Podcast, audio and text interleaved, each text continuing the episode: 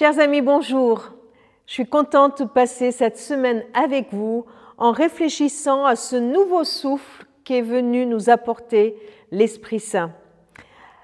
Nous sommes en fin d'année et comme pour les scolaires, eh bien, cette fin d'année est synonyme de examen, de révision pour savoir si nous avons bien appris, si les étudiants, les scolaires ont bien appris tout ce qu'il fallait tout au long de l'année.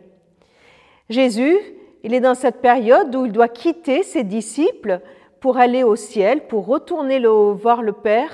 Et puis, il leur dit cette phrase très encourageante. Il leur dit, Celui qui doit venir en aide, l'Esprit Saint, que le Père vous enverra en mon nom, vous enseignera toutes choses et vous rappellera tout ce que je vous ai dit. Quelle pédagogie Jésus ne demande pas à ses disciples d'apprendre par cœur tout ce qu'il leur a dit. Il ne leur fait pas de test de connaissance pour savoir s'ils ont bien acquis tout ce savoir, mais il leur fait une promesse de leur envoyer une aide, l'Esprit qui viendra les enseigner, l'Esprit qui viendra leur rappeler tout ce auront, dont ils auront besoin.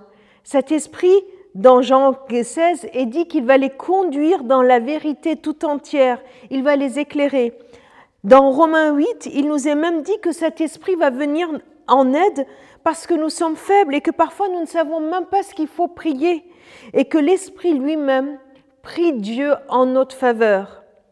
Jésus, dans Luc 12, dira même que lorsqu'on nous conduira pour être jugés, devant les dirigeants, devant les autorités. Il nous dit ne vous inquiétez pas, l'Esprit vous enseignera à ce moment-là, au bon moment, ce que vous aurez à dire. Est-ce que vous avez besoin d'aide aujourd'hui?